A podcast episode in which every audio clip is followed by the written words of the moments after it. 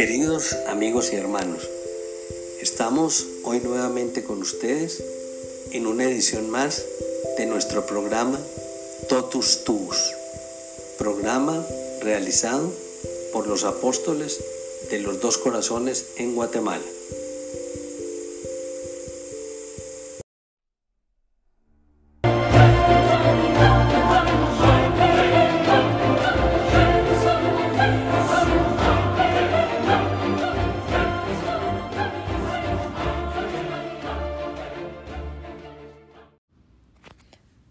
Juan XXIII.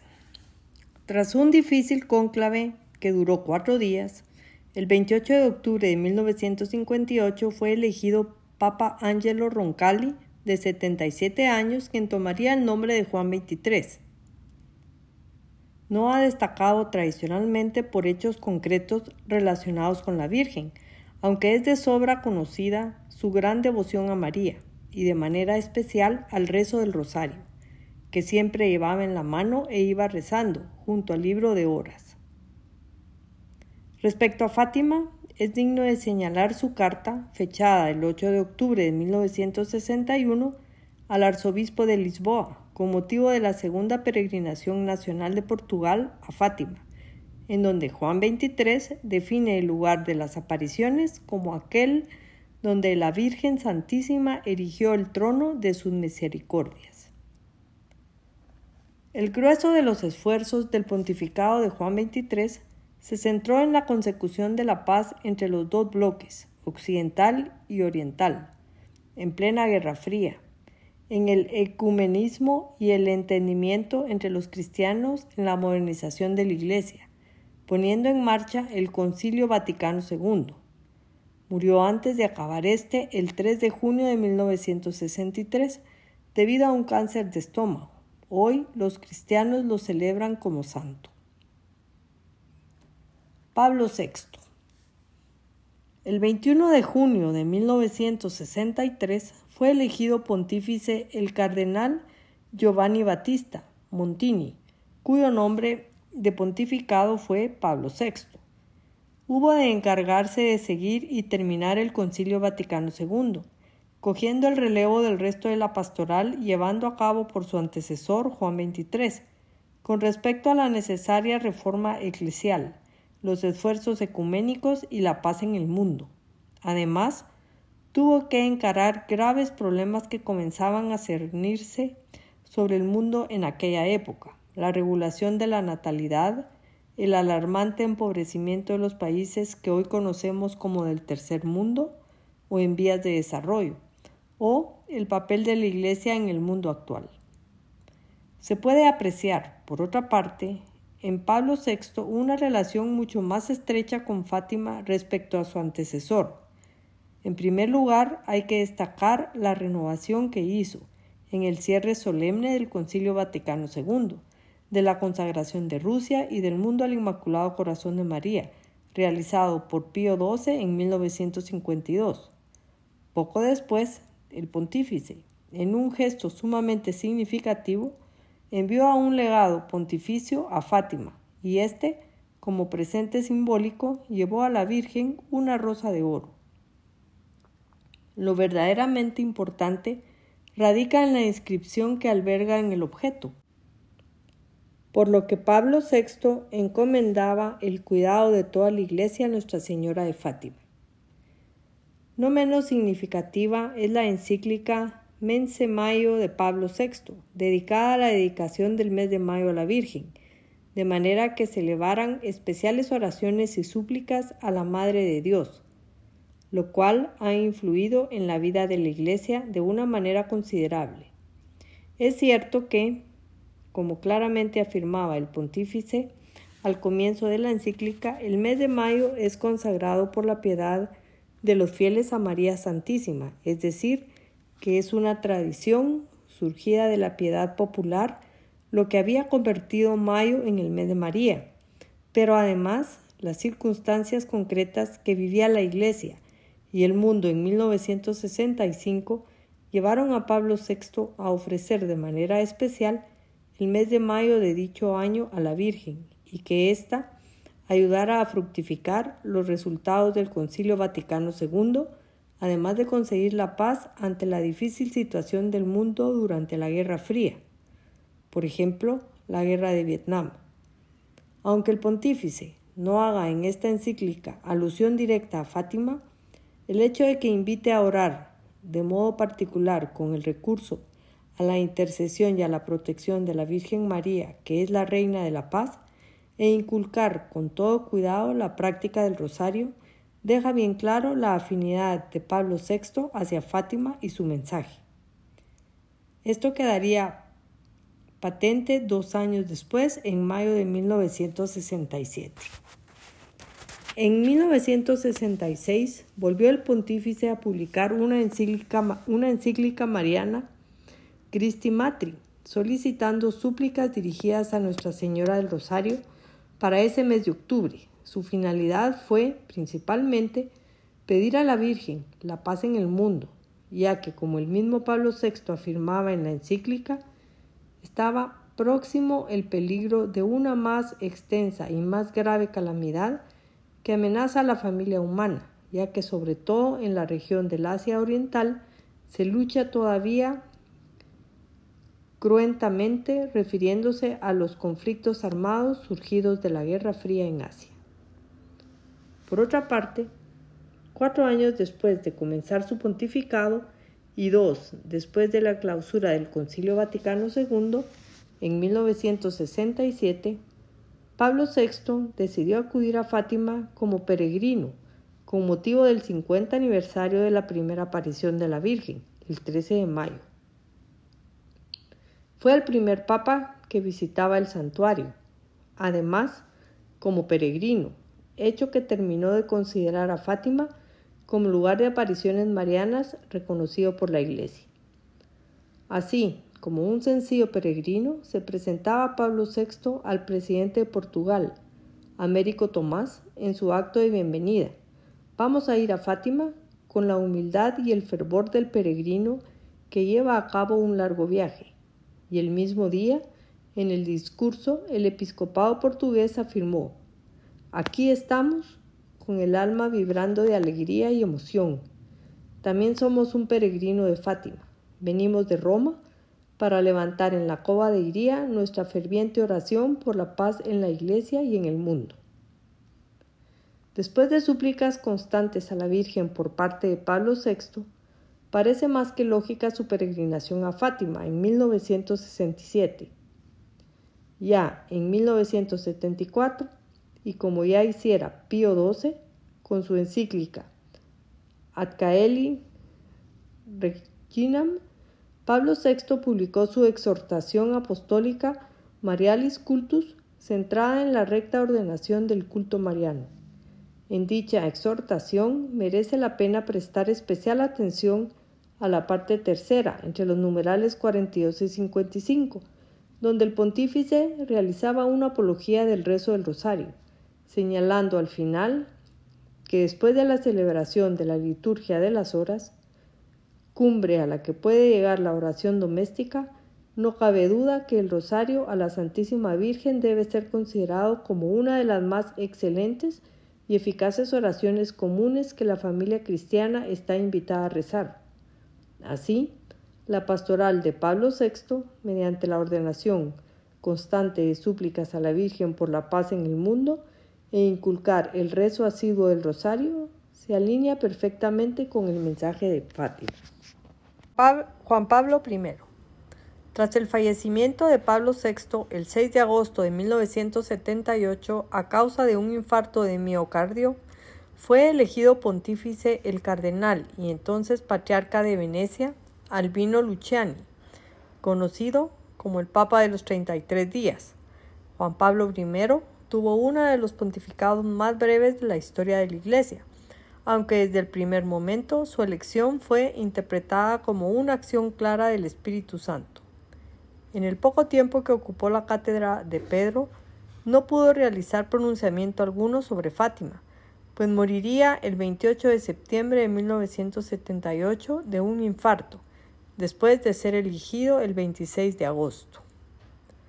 Pese a ello, no es aventurado afirmar que el pontificado de Juan Pablo II hubiera estado marcado por su gran cercanía a Fátima, ya que siendo Luciani, patriarca de Venecia, decidió organizar una gran peregrinación al santuario por el 60 aniversario de las apariciones, en julio de 1977, donde incluso se entrevistó con la hermana Lucía, la única de los pastorcitos que vivía aún.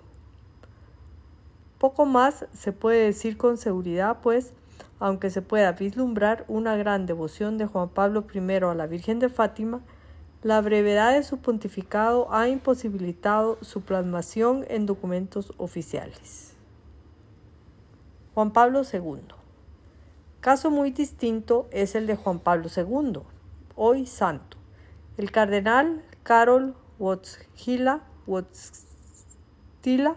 arzobispo de Cracovia en septiembre de 1978, no solo tuvo un largo pontificado, 27 años, uno de los más largos de la historia de la Iglesia, sino que, además, este estuvo estrechamente unido a la Virgen, y más concretamente a Fátima.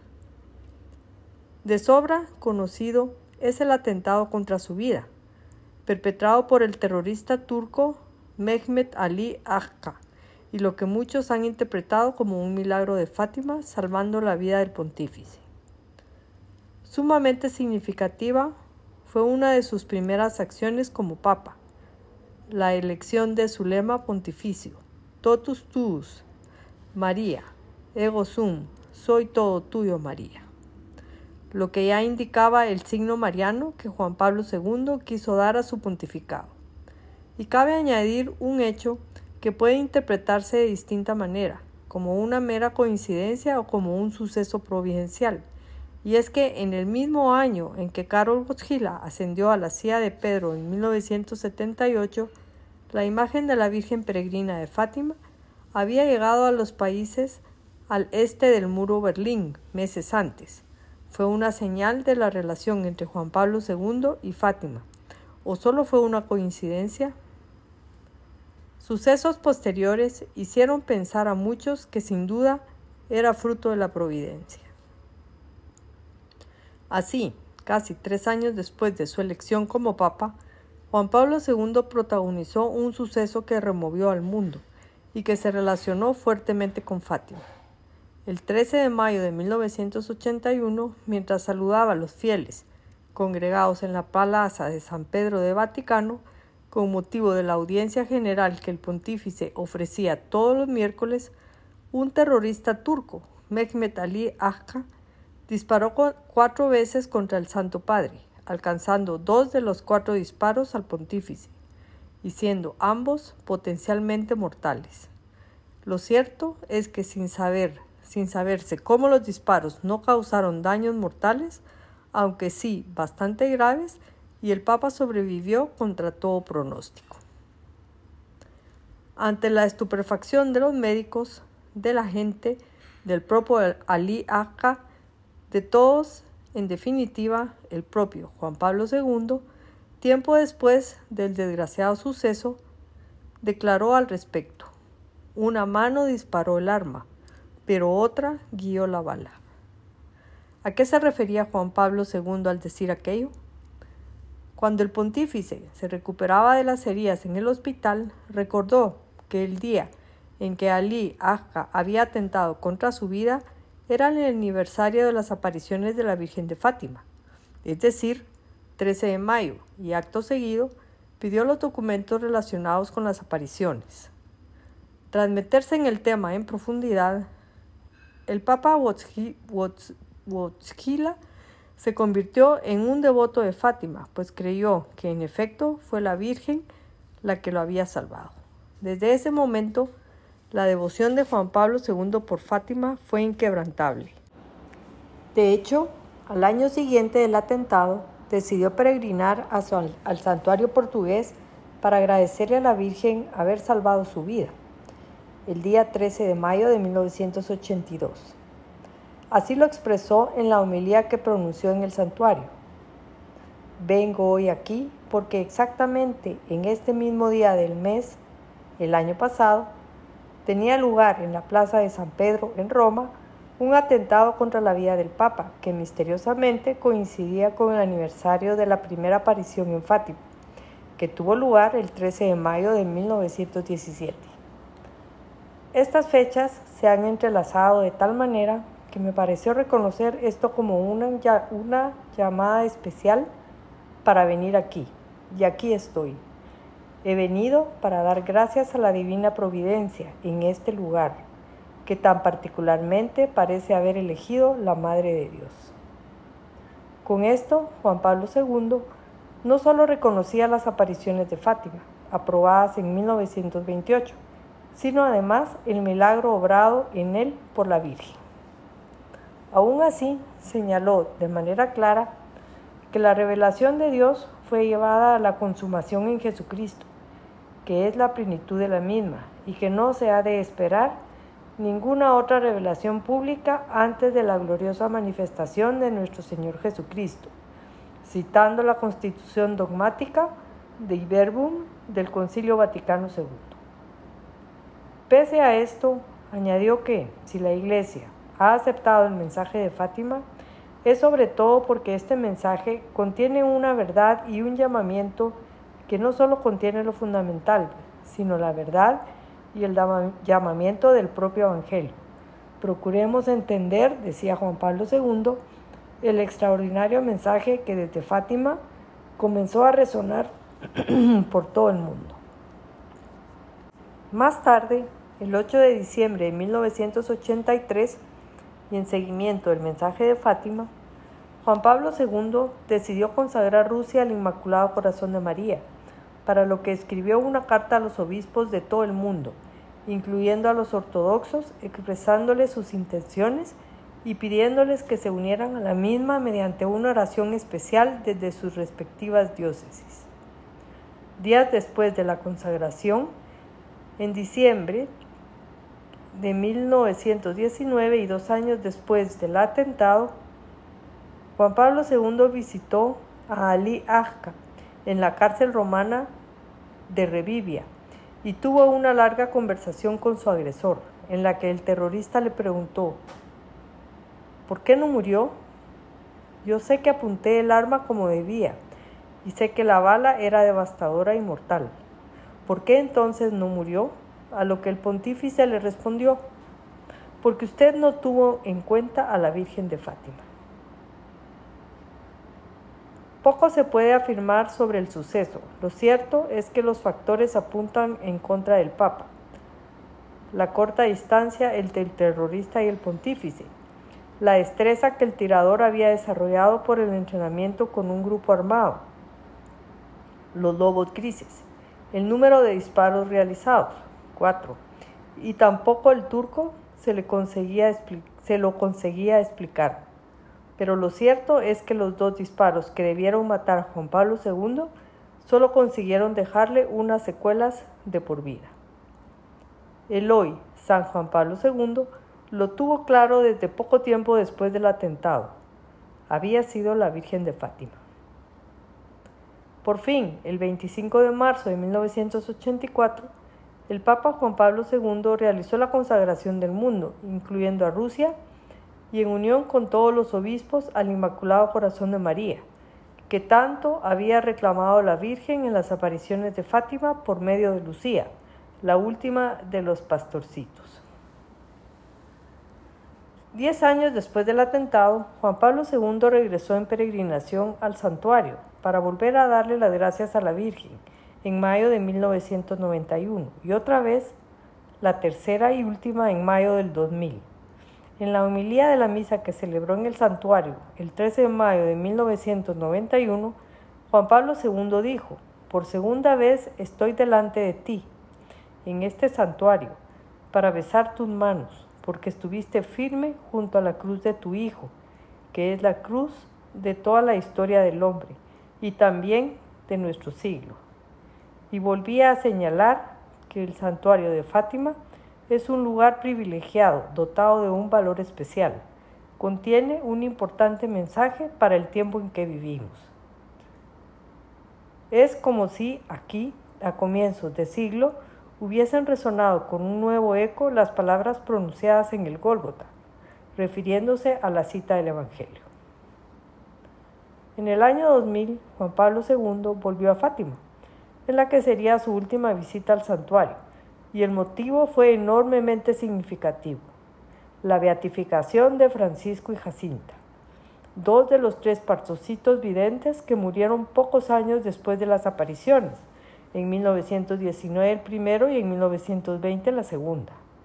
En la humildad de la misa de beatificación, Juan Pablo II realizó una breve semblanza de los dos niños y los puso como ejemplo de humildad para alcanzar a Dios, y afirmaba, Yo te bendigo, Padre, porque has revelado estas verdades a los pequeños. La alabanza de Jesús reviste hoy la forma solemne de la beatificación de los pastorcitos Francisco y Jacinta. Con este rito la Iglesia quiere poner en el calendario estas dos velas que Dios encendió para iluminar a la humanidad en sus horas sombrías e inquietas. En esta misma humilía del 13 de mayo del 2000, Juan Pablo II añadió unas palabras que entrelazaban fuertemente su historia con la Virgen de Fátima. Aquí en Fátima, donde se anunciaron estos tiempos de tribulación y Nuestra Señora pidió oración y penitencia para abreviarlos, Quiero hoy dar gracias al cielo por la fuerza del testimonio que se me manifestó en todas esas vidas y deseo una vez más celebrar la bondad que el Señor tuvo conmigo cuando herido gravemente aquel 13 de mayo fui salvado de la muerte. Expreso mi gratitud también a la Beata Jacinta por los sacrificios y oraciones que ofreció por el Santo Padre, a quien había visto en gran sufrimiento. Casi cinco años después de la visita a Fátima y las beatificaciones de Francisco y Jacinta, Juan Pablo II, después de arrastrar una larga enfermedad y varias dolencias debidas a la edad, 84 años, y a las secuelas dejadas por el atentado sufrido, murió el 2 de abril del año 2005. Se da la coincidencia de que ese mismo año, en febrero, también había fallecido Sor Lucía la única de los pastorcitos que quedaba con vida a la edad de 97 años.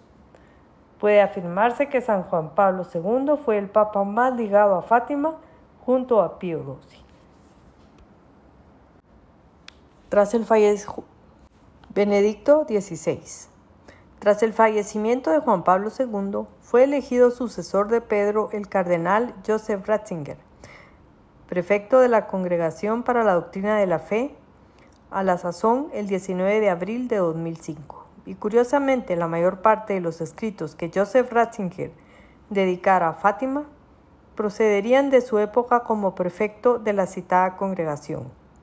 Así cabe destacar que fue él quien realizó el comentario teológico al conjunto del informe presentado a la Congregación para la Doctrina de la Fe sobre el mensaje de Fátima el año 2000 donde tras realizar un exhaustivo análisis determinó Dios mío tiene un corazón humano y de este modo ha dirigido la libertad del hombre hacia el bien, hacia Dios. La libertad hacia el mal ya no tiene la última palabra. Desde aquel momento cobran todo su valor las palabras de Jesús.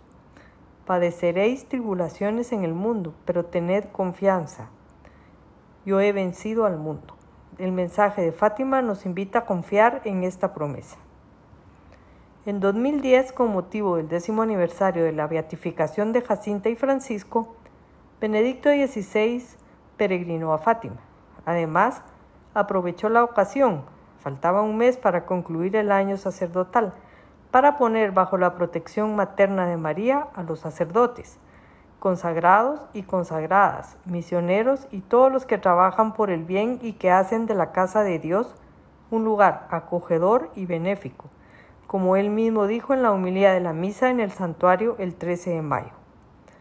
El que, antes de la conclusión del año sacerdotal, el pontífice decidiera hacer una congregación especial de sacerdotes y consagrados a la Virgen, indica también la devoción de Benedicto XVI a Fátima. En la misma homilía puso como ejemplo a seguir para los sacerdotes a los entonces beatos Jacinta y Francisco, afirmando que en la Sagrada Escritura se muestra a menudo que Dios se pone a buscar a los justos para salvar la ciudad de los hombres, y lo mismo hace aquí, en Fátima, cuando Nuestra Señora pregunta, ¿queréis ofreceros a Dios para soportar todos los sufrimientos que Él quiere mandaros como acto de reparación por los pecados por los cuales Él es ofendido y como súplica para la conversión de los pecadores? Citando las memorias de la hermana Lucía. Añadía además Benedicto XVI una sentencia sin precedentes al afirmar que se equivoca quien piensa que la misión profética de Fátima está acabada. Aquí resurge aquel plan de Dios que interpela a la humanidad desde sus inicios.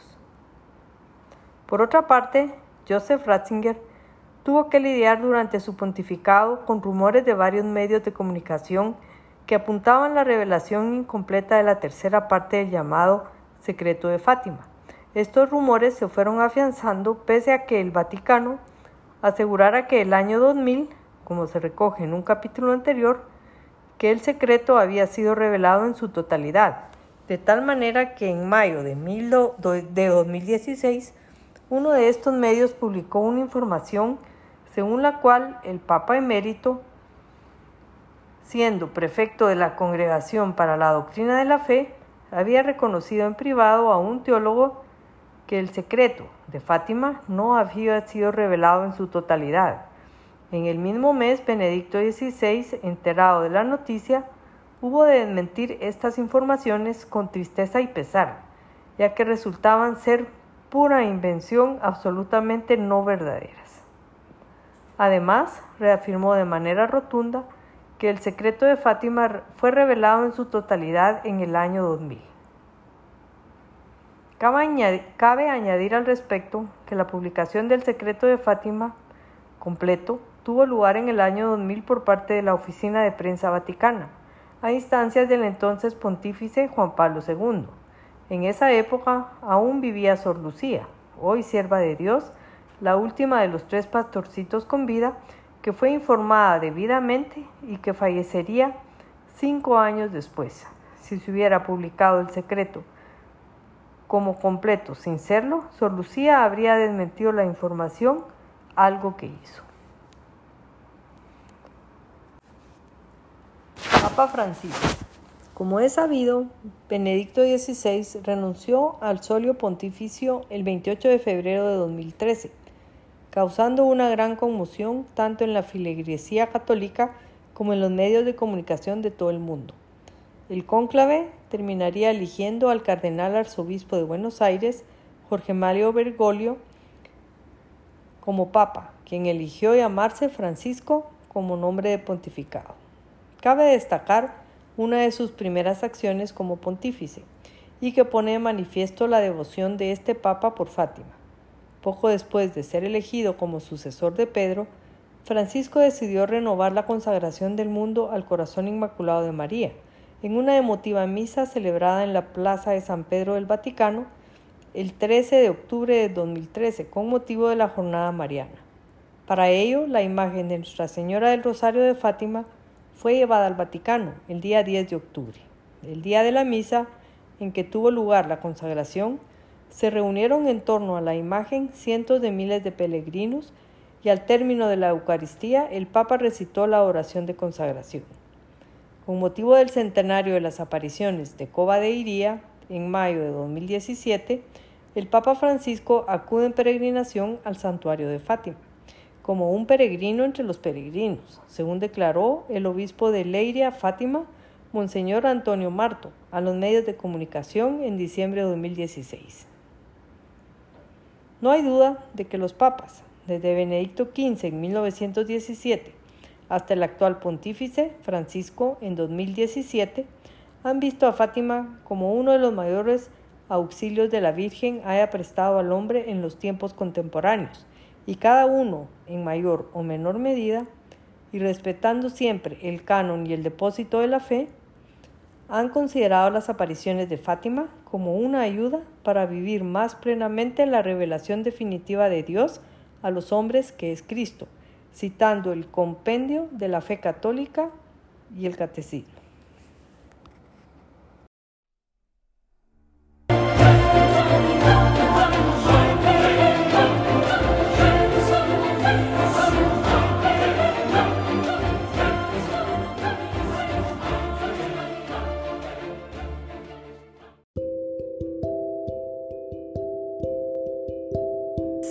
Terminamos entonces en el día de hoy con nuestro programa Totus Tus, programa realizado por los apóstoles de los dos corazones en Guatemala.